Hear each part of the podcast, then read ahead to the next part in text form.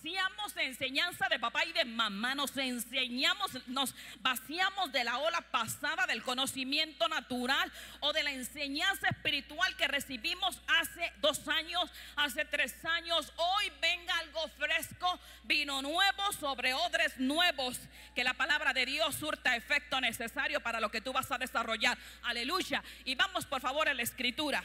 Y dice, segundo libro de Reyes capítulo 7.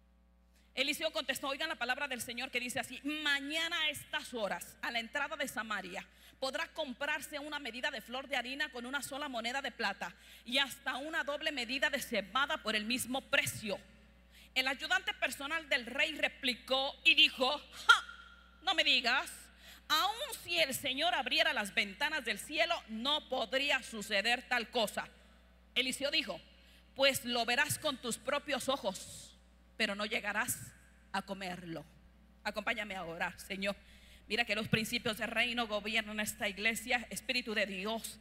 En medio de tanta festividad, en medio de tanta palabra, sé tú, Señor, en dentro nuestro, dándonos más estrategias, mayor creatividad, conocimiento espiritual y natural fortalece todas las áreas de nuestra vida para que seamos imparables, indetenibles, para que expresemos con mayor prontitud y gloria la presencia de Dios que habita dentro nuestro, porque templo del Espíritu Santo hemos sido llamados. Señor, sea santo este lugar y la reunión que estamos experimentando y disfrutando. Seas tú en nosotros, en Cristo Jesús.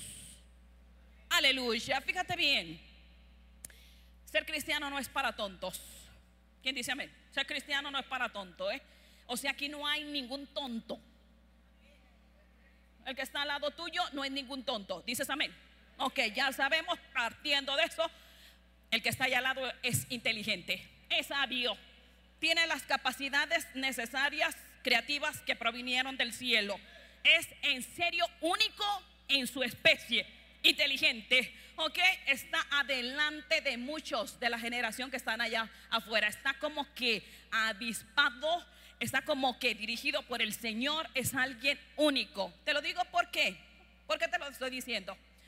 Moisés mandó a dos personas y diez espías. Moisés mandó a Josué y Caleb y dijo, esa tierra que Dios nos prometió, que Dios nos dio, hay que conquistarla, chicos. Vamos a ver en qué condiciones está. Y fueron Tú sabes la respuesta. Diez regresaron diciendo, las promesas de Dios desciendan al nivel de nuestro temor. Lo siento, pero hay unos gigantes animales allá impresionantes y terribles. No importa que nos haya prometido la tierra, no entramos. No importa que nos haya prometido y va a estar con nosotros, no queremos, no vamos a pelear, no vamos a sacarlos, no podemos. Pero hubo dos personas, Josué y Caleb que dijeron, estamos con todos, ¿eh? Vamos a pelear contra esos gigantes que nos duran, esos animales. Y Dios dijo que iba a estar con nosotros, que me dura un problemita, dices amén. Los demás redujeron las promesas de Dios a la nada y dos sí creyeron.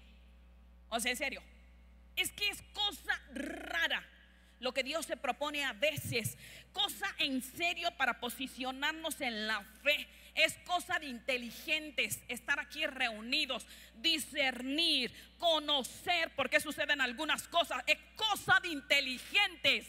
Amén. No es cosa de bobos. Siguen aquí. No es cosa de incrédulos, no es cosa de simplones. La Biblia dice, oh simples, no améis la simpleza, pues eso no se aplica aquí. Pura gente inteligente, porque en serio, Satanás, la serpiente, el diablo, como tú quieras mencionarlo, manda gigantes en el centro mismo de los propósitos de Dios. Y Dios respalda eso. What? ¿Qué sucede? Sí, cuando Dios se encarga, llama a una persona, empieza a trabajar con él, le sopla vida, Satanás manda gigantes en el centro mismo de su promesa y Dios lo permite. What? ¿Recuerdas el caso de Jesús en el desierto? ¿Qué fue lo que sucedió?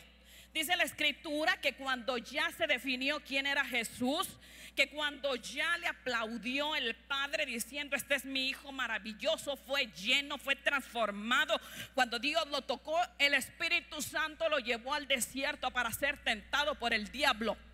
O sea, Dios fue a buscar a la serpiente para provocar pelea. ¿Sigan? A ver qué, ¿por qué? No entiendo, no entiendo esto. ¿Cómo está eso? Esto es de inteligentes.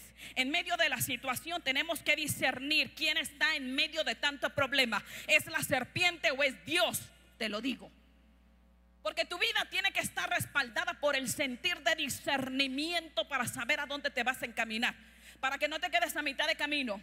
¿Sabes cuántas personas se han quedado a mitad de camino porque no alcanzaron a discernir si fue un asunto personal y que se está pagando las consecuencias o si fue un asunto divino o si fue la serpiente porque te saliste de la cobertura divina?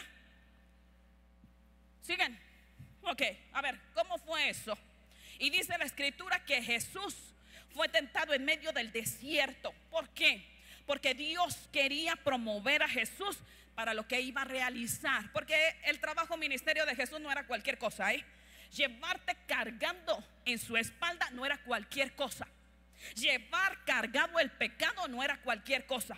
Así que Dios trató la carnalidad y la humanidad, lo puso frágil humanamente, lo sometió a un ayuno, lo sometió a la presión humana más grande de 40 días de oración y ayuno para que cuando viniera la serpiente estuviera débil. Yo no sé en qué momento se te presenta la serpiente. Yo no sé en qué momento más frágil de tu vida puedes decir, diga el débil, fuerte soy. Soy abastecido por Dios, fortalecido por el Espíritu Santo, vengo con todo, aun cuando no haya comido, no tengo para pagar la renta, no tengo para pagar la colegiatura, estoy abastecido, estoy respaldado por Dios para enfrentar a la serpiente y decirle, escrito está, lo siento, no he comido a lo mejor, vengo con una pierna lastimada, vengo quebrado emocionalmente, pero no importa. Estás en el centro del propósito de Dios. ¿Qué tanto estás listo para expulsar a los gigantes de tu vida? ¿Qué tanto estás preparado para sacarlos a patadas? Siguen conmigo aquí. Encontramos, ahora sí, regresemos a la historia original en donde se quiebra la carne, en donde las cosas no funcionan, en donde no salió el negocio que pusiste y quebró, en donde te reprobaron en la materia, en donde perdiste lo que más amabas, en medio de esa humanidad frágil. Humanidad frágil es cuando viene la peor tormenta, pero no sos sobres, por favor, no te salgas de la barca. No salgas huyendo, no claudiques, no avientes la fe, no dejes tu relación con Dios, permanece es que tú tienes que permanecer para conocer el propósito de Dios en medio de la tormenta. Permanece. Porque encontramos en esta situación tan triste que se encontraba Samaria. Dice la escritura que ahí cuando el profeta Eliseo está profetizando, sabes que hay años de hambruna que está padeciendo Samaria. Y hay algo bien interesante en esto. Personas con la misma identidad que tú estaban allá fuera de la ciudad cuatro leprosos. Y los leprosos estaban a la puerta de la ciudad, muertos de hambre. Y estaban, empezaron a hablar estos leprosos. Y dijeron, ¿qué es lo que estamos haciendo aquí? O sea, por favor, ya nos vamos a morir igual. Estamos en serio en situación crítica. ¿Qué más podemos hacer? Cuando se cierran las puertas, cuando no puedes encontrar un recurso, Espérate porque viene el recurso más importante y divino de parte de Dios. Amén. Espérate, espérate. Cuando no consigues préstamo, cuando no hay quien te auxilie, cuando no van a visitarte, cuando no hay una palabra de aliento, espera porque la puerta divina está próxima a abrirse para bendición tuya. Pero espérate un momento. Y estos leprosos estaban afuera. ¿Qué es lo que hacemos? ¿Qué podemos hacer? O sea, entrar a esa ciudad, porque la ciudad de Samaria estaba sitiada por Siria. Siria estaba tan enojada con Samaria que la cercó. Así que no permitía el ingreso de la comida. O sea, no había alimentos para Samaria. Qué cosa tan rara estaban tan fortificados y sabes, las murallas eran tan impenetrables, estaban bien guardados de los enemigos, pero pasaron por alto que los podían sitiar otro ejército enemigo y no permitirles el exceso de la comida. Así que el pueblo se está muriendo. Hay problemas allá adentro. Esta tensión, desánimo, hay muertos por hambre. Están en conflicto tan terrible Pero uno quisiera saber quiénes están peor, los que están adentro o los que están afuera. ¿A quiénes está yendo más mal? Porque esos leprosos que están allá afuera no tienen los recursos que antes tenían. Antes, en sus buenos tiempos, podían ir a los botes de basura y escarbar entre la basura para ver que los samaritanos dejaron comida o los buenos samaritanos les daban alguna monedita. Ahora ya no hay, porque la misma gente de Samaria se está comiendo la... Ya no hay basura que desechar, porque cualquier cosa era tan importante que no podían desecharse. Qué terrible. Es más, iglesia, tú sabes cuando una ciudad, nación está en terrible peligro. Porque encontramos al pueblo de Samaria en una crisis tan terrible de hambruna. Dime hambruna. Tú nunca has pasado una hambruna así. Tú todavía tienes posibilidades de tirar. Es más, mañana que pase la basura, yo no sé si en tu casa, chécame por favor cómo vas a sacar la, la bolsa de basura o el bote de basura. Y vas a ver qué cosas que tú vas a tirar todavía sirven. No hemos pasado por hambrunas, perdiste el trabajo, pero sigues comiendo. Amén. O sea, no haya ninguna hambruna, no hay por qué cortarse las venas, no hay por qué pensar que la vida es difícil, no hay por qué quejarnos. ¿Quién dice amén? Amén. Ok. Pero no solo estaban en hambre, el pueblo de Samaria tenían lo más grave que se podía tener en una nación. Eran devoradores de niños. Ándale. ¿Cómo está el rey ahí mismo en el capítulo 6? Unos momentos o unos días antes y se acercaron dos mujeres para decirle, rey, queremos justicia. El rey dice, pero ¿por qué yo te voy a dar justicia? O sea, veme cómo estoy, en qué condiciones estoy. Y dijo una, resulta que recientemente cocinamos a mi hijo. Y nos lo comimos ella y yo, devoradores de niños. Tú vas a decir, qué escándalo, qué terrible. Y dice la mujer, y ahora esta mujer no quiere cocinar a su hijo y tenemos hambre. El rey llora y llora y llora. ¿Te has puesto a pensar que de dos problemas que tiene la humanidad, uno no es el hambre? despensas se regalan, hay demasiada comida. Chécate los restaurantes cómo tiran comida, chécate los supermercados cómo tiran comida. ¿Cuál es la diferencia entre un juicio que tenía Samaria y lo que se está estableciendo actualmente? ¿Cuál es la diferencia? Alejados, que estamos alejados de Dios, pero que todavía no padecemos hambre. Hay guerras, rumores de guerras, como dijeron como se profetizó, pero no llegamos al grado de estar hambrientos o muertos de hambre. Todavía no llega el juicio a semejantes proporciones. Siguen aquí. ¿Qué es lo que sucede? O sea, en serio, ya no tiene esperanza esta humanidad. O sea, ya no tiene esperanza la sociedad. Estamos todos condenados a los más bajos principios morales. Estamos condenados a que nuestros hijos se pierdan, que no haya evangelio, que no haya oración. Estamos condenados a eso. Dios siempre tiene recursos. Amén. Dios siempre manda inmediatamente personas para la solución de problemas. Amén. Y pon tu nombre en la lista de personas que Dios está levantando para cambiar el mundo. ¿Quién dice amén? Pon tu nombre.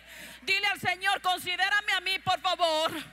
Anota mi nombre, porque eres cambiadores de mentalidades humanas frías, indiferentes a la fe. Tú eres cambiador de mundo. Solamente le tienes que decir a Dios que te considere a ti. Siguen aquí conmigo, ¿verdad?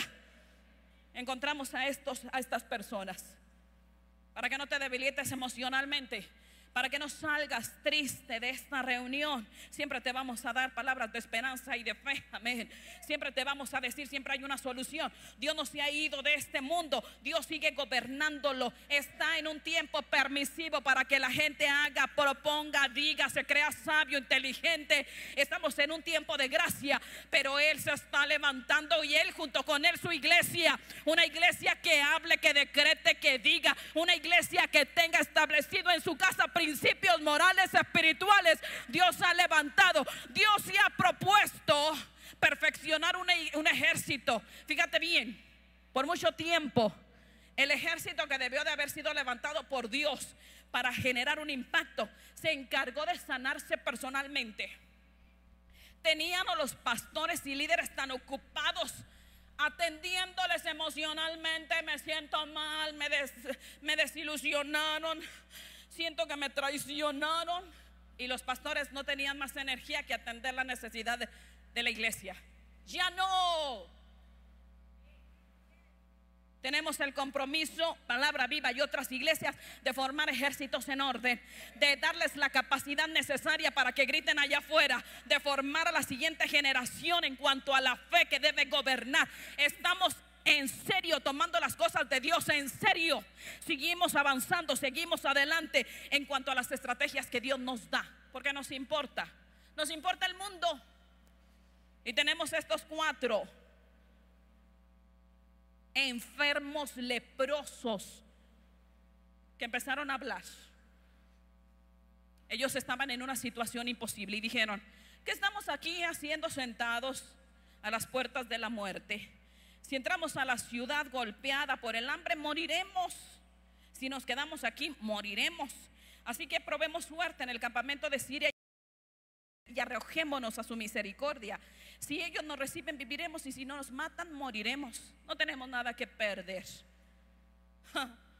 Estaban entre la espada y la pared, que viene siendo lo, el menor mal, porque no importa la situación que tú padezcas, siempre hay algo mejor aún en territorio enemigo. Quiero decirte, a veces decidimos no pisar ciertas áreas, no me vaya a contaminar, no me vaya a hacer daño. ¿Y qué si Dios te está mandando a ese lugar? Dejemos de pensar que vamos a saquear a la iglesia.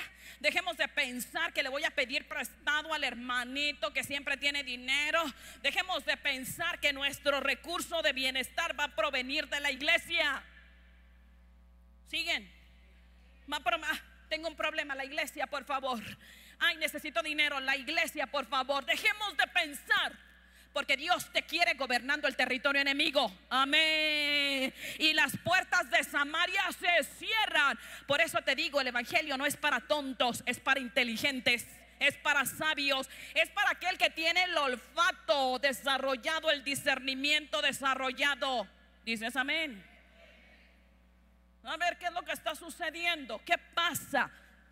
Dijeron los leprosos, Samaria está igual o peor que nosotros. O entramos y nos morimos con ellos o intentamos otra cosa nueva. Y vamos a decir como Esther, si morimos, pues que moramos. Cuando me gusta, cuando encontramos personas vacías de anhelos personales, de compromisos familiares vacías. Y si morimos, que moramos. Sigue. Amén. Es ahí cuando Dios en su máxima expresión te puede llenar, utilizar tu vida. Porque cuando alguien tiene compromisos, bueno, es que tengo una responsabilidad, pastora, perdón, discúlpeme, pero tengo que cuidar a mi familia. No sirve. Sigue el siguiente. Es que tengo un trabajo, pastora, no puedo venir los miércoles porque, sabe, mi trabajo me lo impide. Fuera. Sea uno más del montón, X igual. Siga adelante. Pero aquellos que dicen, igual si morimos que moramos.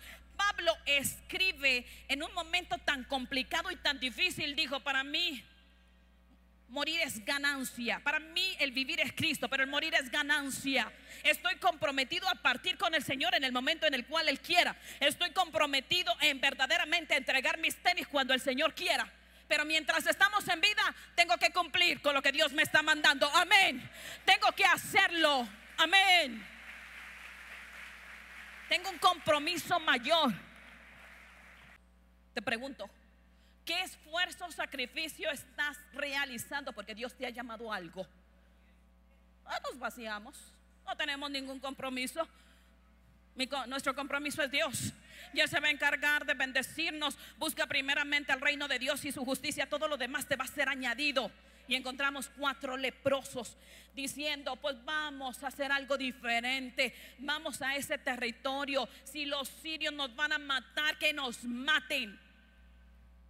¿Qué podemos perder? Estamos casi muertos. Interesante, ¿qué crees que hicieron? A mí me gusta mucho que cuando empezaron a andar, Dios empezó a mover. Mientras tú no te muevas, Dios no, te, no se mueve. Aleluya. Y las señales van a seguir a los que empiecen a caminar y evangelizar. Amén. Si tú vienes aquí por primera vez esperando un milagrito, no te va a ser dado, empieza a caminar. Empieza a caminar. Amén. Empieza a caminar. ¿Cuántas veces fuimos leprosos? ¿Cuántos de nosotros, perdón, fuimos leprosos y empezamos a caminar en la gracia de Dios, todos dolidos, maltrechos, toda una basura de vida? Y en la gracia de Dios nos fue limpiando y haciendo personas de bien. Y sacándonos del anonimato y dándonos gracia para predicar, para abrir una célula, para ser líder, para tener grupo de mujeres. Para ser principales. Amén. Samaria ya tenía años de sitio, de estar encerrados Samaria ya tenía demasiado tiempo para que un pueblo llegue a la hambruna. Son demasiados años.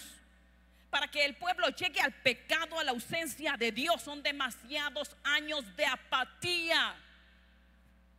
Yo no considero, no concibo, no pienso, no sé, no entiendo, discúlpenme, cuando el enemigo toma control de la casa. No puedo imaginar en qué momento le dieron entrada, pásele por favor, y lo sientan en la cabecera de la mesa. Y lo sentamos y lo sientan en la cabecera de la mesa cuando empieza la discusión. En medio de la comida se empiezan a pelear. Cuando hay división, cuando hay contienda, cuando hay insatisfacción, es que el enemigo entró a gobernar una casa. ¿En qué momento los encontraron inertes? Porque yo me imagino que Dios, eh, en la majestad de su bondadoso corazón, me imagino que fue directamente a la autoridad y dijo, rey, quiero bendecirlos. En serio, vámonos ya, vamos a acabar a Siria. No es correcto que ustedes, aun cuando no son pueblo amado, de todos modos quiero extender mi misericordia, porque hay profeta que está profetizando aquí. Quiero hacerles bien. Y el rey dijo, oh, ¿A quién estarán hablando? Yo no soy responsable, no sabe. Mi marido, pastora, están, gritó. ¿A quién están hablando? Y encontraron excusa. Ok, dijo Dios, el rey no quiere, no entiende, no quiere. Porque Dios a todos da oído para oír y ojos para ver. Dices amén. A todos. Sino que injusto que nos juzguen por algo que Él no nos ha dado pero te dieron oídos y te dieron ojos. Dijo Dios, bueno, pues no, no quiso el rey. Vamos por favor al comandante en jefe, la autoridad que sigue. Vamos a ver el líder del ejército de Samaria. Oye, levántate, toma tu ejército, agarra las armas, saca, porque yo te voy a bendecir, porque yo voy a estar contigo, porque yo te voy a proteger. Y yo creo que también dijo, y no hizo caso. Y dijo, pastor, a la circunstancia, no conocía a mi jefe, es un ladrón y corrupto, es que no sabe la atención que trae mi hijo. Y no quiso escuchar, pero no importa, que no sabes que Dios no está amarrado de manos, amén que no sabe que Dios siempre va a tener un recurso en la esfera principal o los que están a mero abajo, a los que les surge un milagro, los que tienen necesidad de la intervención de Dios, los que no tienen nada que perder, los que están buscando de Dios, los que quieren recibir el milagro, estén en lugares principales o estén hasta abajo, a las afueras de la ciudad. No importa que no los hayan saludado, ellos son los que requieren el milagro. ¿Cuántos están así? Queremos el milagro, Señor. Queremos tu intervención, queremos que nos toques, queremos que nos llenes, queremos que en serio, queremos ser parte del milagro que tú vas a hacer. Y no fueron los principales, no fue el rey, no fue la realeza, en serio, no fue el ejército, no fue los que tenían los títulos y los apellidos importantes, fueron los que estaban allá fuera de la ciudad. Yo no quiero que un advenedizo, perdón el término, se lleve el milagro. No quiero que los que están ahí afuera Dios les pueda aplaudir porque tienen más necesidad de milagro, porque están buscando de Dios como así como se les da a entender. Yo no quiero que Dios, el Padre, se levante diciendo, he encontrado mayor fe en el que está enfermo en el hospital. No quiero. No quiero que digan, he encontrado más integridad en este hombre que humanamente se está esforzando que en casa de papá. No quiero. No quiero cuatro leprosos allá afuera buscando el milagro de Dios solo porque Samaria llámese pueblo de Israel, llámese iglesia cristiana, no tenemos la fuerza para tener el, para traer el miércoles a alguien invitado, ni siquiera por una recompensa de una despensa. Ay, se me olvidó. Si tú vas a los lugares más pobres, va a haber gente que va a venir. Yo no quiero que gobierno sea más, más noble en cuanto al servicio que la iglesia que ha sido limpiada, santificada y transformada. No quiero. Siguen. Tenemos un compromiso delante de Dios y delante de la sociedad. Así que dijeron los leprosos, pues vámonos de una vez. ¿Qué vamos a perder? Pues nada vamos a perder. X. No tenemos nada. Y no tenemos nada verdaderamente. ¿En serio? ¿Qué te vas a llevar? ¿Quién sabe si por la eternidad yo vaya a conocer a los chicos? No sé, porque vamos a ser transformados. Nuestro cuerpo va a ser rejuvenecido, si sabes, va a ser hermoseado, glorificado. Yo no sé cómo va a ser. Es como si el cielo les hablara a los leprosos y les dijera, listos, porque quiero liberar un pueblo. Y nadie se dejó. Están sentados en las iglesias, están sentados ahí tranquilamente. Que no vengan cuatro leprosos a atender, cunero Solo porque dijiste, yo porque voy a cuidar, cuídenme a mi hijo, por favor. Yo porque me voy a involucrar en un servicio. Siguen, avanza. Se amarraron los pies, lo que podían. Yo no sé si todavía tenían manos, pero estaban leprosos de tiempo. Empezaron a amarrarse para la larga jornada. Amárrate. Rápido, si estás herido, avanza. Prepárate en lo que vas caminando a territorio enemigo porque tenemos que despojar al enemigo. No despojes a tu hermano, eso es diabólico. Que te hayan prestado, te hayan dado algo y que no le hayas retribuido es diabólico del mismo infierno. Despoja, ve a territorio enemigo, ve al campamento enemigo, ve allá no sé si alguien pudiera estar enfermo. Amárrese su corazoncito y ve, porque allí hay tesoro. No saquen tesoro de aquí. Y empezaron a caminar. Y mientras ellos estaban caminando así, porque hay tesoro en el territorio enemigo, dime, hay tesoro en el territorio enemigo. Empieza a caminar empieza a caminar, empieza a recuperar lo que el ladrón, el saltón, el revoltón, la langosta te ha quitado, empieza a caminar, empieza a caminar, ya, ya, salgamos de Jerusalén, salgamos de la iglesia, salgamos de las reuniones de oración. Espérame tantito, no estoy diciendo que no ores. Salgamos de la comodidad de llorar y llorar y llorar. Y empieza a amarrarte todo lo que eres, porque Dios te ha cerrado una puerta, te ha cerrado una puerta porque te está abriendo enemigo. Ve allá, por favor, y empieza a sacar lo que te robó. La langosta, el revoltón, empieza a saquearlo. Porque bien maravilloso Dios. Fíjate lo que sucedió, en serio, en serio.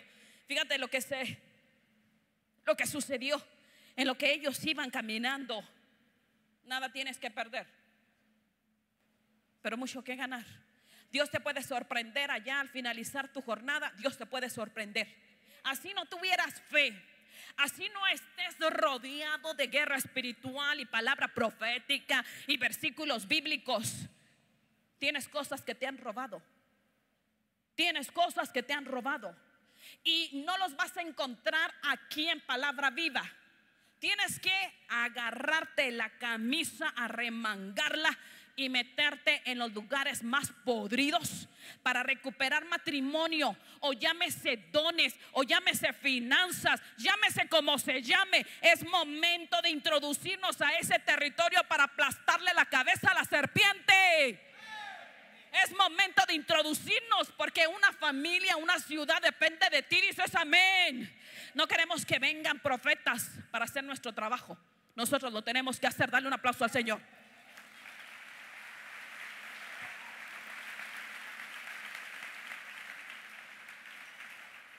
Llámese como sea, pero tenemos en serio todo el respaldo de parte de Dios porque va a pasar algo, ¿eh? Fíjate bien.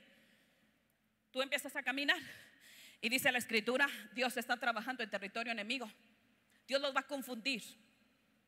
Dios, el Espíritu Santo, ya inmediatamente se posiciona para que cuando tú entres te sorprenda. No venga una lanza, no venga una bala, no venga a envenenarte o a enfermarte algo. Dios te va a proteger, dices amén.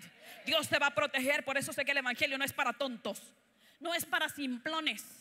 Es para aquella persona que dice, se me cerraron las puertas de la iglesia muy bien, igual, ni siquiera debí de haber venido aquí para solicitar algo. Se me cerraron las puertas de los conocidos, igual, de la familia, igual. Nadie me ayudó, nadie me extendió la mano. Y el olfato, el discernimiento espiritual te dice, hay un territorio que te falta por conquistar, mi amigo. Y ve, ve tras él. Y dice la escritura que mientras los sirios están cocinando, pásele por favor. Mi, ¿Dónde está el tecladista?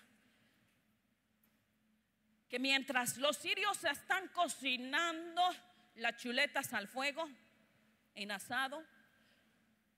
Mientras ellos están entonando canciones de victoria o no más, o no sé, preparando cosas, viene la estrategia divina, viene el gobierno de Dios, viene presencia de Dios. Y empezaron a escuchar. Que dijeron, ay, tremendo, viene un ejército terrible, viene un ejército, vienen caballos, viene fuerza. Y eran cuatro piecitos caminando. Pero los sirios escucharon tremendo ejército, tremendo ejército, que se confundieron tanto, que se empezaron a topar entre ellos tratando de salir, que empezaron a correr, dejaron bienes, dejaron riquezas, dejaron animales, dejaron sus casas, dejaron sus posesiones, solo por el temor de haber escuchado un ejército. Porque cuando Dios levanta el sonido, cuando Dios levanta trompeta, es que ejército enemigo es vencido. Dile gloria a Dios. Cuando Dios pone en alto el amplificador, cuando Dios te permite ser oído, que tu pisada se escuche, es cuando el ejército es vencido. Aleluya. Que no sabes que tu pisada genera impacto. En serio, las tinieblas huyen nada más porque bien. Hay amplificador ahí en tus pisadas. Hay amplificador. Hay amplificador, hay presencia de Dios, está la dirección de Dios, está el armamento de Dios, están ángeles de Dios. Y entraron los leprosos y dijeron, ¿qué es lo que está sucediendo aquí? Están los enemigos. ¿Qué pasa? Y entraron y se dieron cuenta que el asadón está prendido y empezaron a comer. Y se dieron cuenta de que estaba ahí el refresco servido y empezaron a beber y se saciaron se sintieron felices y dijeron, barriga llena, ¿cómo es? Corazón contento. Y entendimos que había propósito porque había alimento. Nos sentimos ya personas, no animales, no enfermos. Nos sentimos así como que con una nueva fuerza. Vamos a llenar nuestros bolsillos de riquezas después de ser saciados.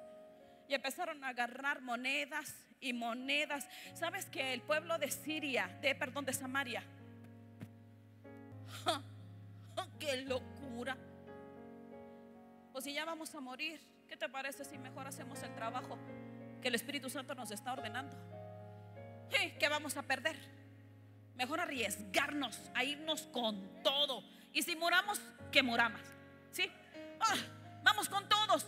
Si Dios nos está mandando ahí a recuperar lo que hemos perdido, lo que nos han robado, piensa, alguno de ustedes cantaba y ahora no canta. Algunos de ustedes predican, ¿sabes? ¿De qué manera roba el saltón, el revoltón, la langosta? Cuando todos, sin excepción, todititos de todos, todos, todos, todos tienen la capacidad de ser líder de célula. Y ceden. Es que no hay líder de célula tenemos más casas que líderes. Pero si somos no sé cuántos miles aquí reunidos, o sea, yo no lo creo. Cada uno de ustedes puede ser un líder, pastor. Pero pensamos, no, pastora, mejor aquí, en este auditorio maravilloso, de grande, con los músicos que estén entonados. No, Señor. Sé pastor de tu propia célula. Sé líder. Predica, disipula, enseña, ora. Todo el trabajo pastoral. Cada uno de ustedes pudiera ser un líder. Pero vino el saltón y dijo, no puedes. Eres torpe. Eres tartamudo. Y se escondieron los dones que el Padre te dio. ¿Cuántos predicaban? ¿Cuántos iban a las cárceles? Pregunto. Una experiencia de familia y quebró el corazón. Ya, ya es momento de sanar, dices amén. Ya, ya es momento de activarnos. Ya es momento de amarrarnos eso para que el Espíritu Santo nos sane. Ya es momento de avanzar. Entre cada pisada se está gestando el milagro. Entre cada pisada que demos se está gestando el milagro de Dios. Está gestándose la provisión de Dios. Está gestándose la salvación. Entre cada pisada que tú des, Dios te va a recompensar todo. Te va a retribuir los años perdidos. Entre cada pisada.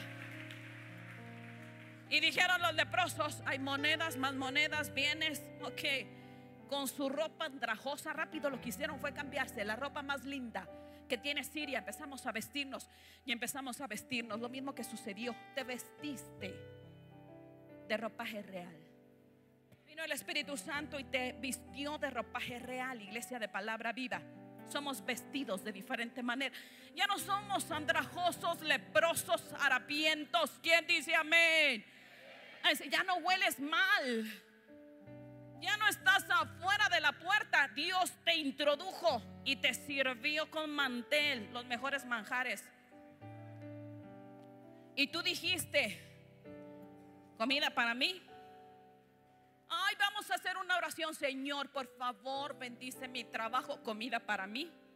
Señor, te pido por favor por mi hijo adolescente, comida para mí. Y te empezaste a llenar tus ropitas de comida para ti y de comida para ti. ¿Cuántos has ganado en este año? ¿Comida para ti? Siguió el sentir andrajoso y siguió, pero ya estás vestido de diferente manera, pero la mentalidad no cambia. Escucha, la mentalidad no ha cambiado. Sigues pensando en que padeciste de hambre, hay que guardar las riquezas, las monedas, y pido por mi trabajo, y pido por un aumento de sueldo, y empezaste a guardar para ti tu fe. Los demás que se vayan al infierno. Tienes un vecino que tiene problemas matrimoniales, sé que se arreglan las cosas. Muy apenas puedo yo y tiene familia que está en hospitales. Porque tenemos que quitar la mentalidad de harapientos andrajosos, leprosos, sigues hasta que viene la luz. Mira qué maravilloso. Después de haberse llenado de todo, ay, dijeron, óigame, algo está sucediendo. Algo pasa. No podemos seguir pensando en nuestra necesidad. No podemos seguir pensando porque hay un pueblo que tiene hambre. Porque hay una sociedad que está que tiene hambre, que está hambrienta, que está enseguecida, que está endurecida. Porque hay un mundo que no conoce de Dios, porque tenemos familia que no conoce de Dios, que tienen problemas, que se están muriendo, que se están suicidando, porque hay padres que están prostituyendo a sus hijos solamente porque no quiero llevarles el mensaje de salvación. Porque la pedofilia ha crecido porque las violaciones y muertes han crecido, ¿sabes? Mientras los leprosos sigan llenándose las bolsas de cosas personales. No va a haber una voz que diga, venga pueblo de Samaria, venga por favor porque aquí hay alimento, venga Samaria porque aquí hay riquezas, porque ya no hay un ejército que nos pueda morder, que nos pueda acabar. Venga porque aquí hay alimento, venga porque Dios nos quiere hacer bien. Dijeron los leprosos, esto no está bien, esto no está bien, esto no está bien, esto no está bien venir a los servicios nada más por una necesidad personal, esto no está bien, esto no está bien. Dile al que está al lado, venir nada más para cumplir una regla dominical, esto no está bien, no está bien pensar en mi necesidad, no está bien pensar en mi comodidad, no está bien pensar solo en mi bienestar, porque Dios te da provisión para que ayudes a los demás. Porque Dios te da el impacto espiritual para que bendigas a tu casa. Porque Dios te da estrategia para que bendigas tu ciudad. Qué hermoso. Porque esto no está bien. Y salieron corriendo y le dijeron al rey de Samaria, venga por favor, es momento de que salgamos generando un impacto, sal corriendo, dile a tus compañeros de trabajo, yo sé un lugar donde van a encontrar solución, donde va a haber respuesta, donde van a ser llenados, yo sé de un lugar donde van a encontrar la presencia de Dios, yo sé de un lugar donde te va a sanar, yo sé de un lugar donde Dios te va a hablar, yo sé de un lugar y no les hubieran creído a los leprosos si hubieran llegado en las mismas condiciones como se fueron. No puedes ir en las mismas condiciones como Dios te encontró. Amargo, resentido, fracasado, triste. No puedes predicar el Evangelio mientras no haya un impacto, mientras no seas consciente que representas a Dios, mientras no lleves reino. No puedes. Cierra tus ojos, por favor. Dijeron ellos, hasta esto que estamos haciendo no está bien. La mentalidad de acumular y de guardar no es de Dios. No es de Dios la riqueza personal. Me lleno, me lleno, me lleno. Vengo aquí a palabra viva para ver qué saco. La acumulación no es de Dios. La avaricia no es de Dios. Pensar en un sentir personal no es de Dios. No es de Dios y va siendo necesario que sea ministrado el Espíritu Santo.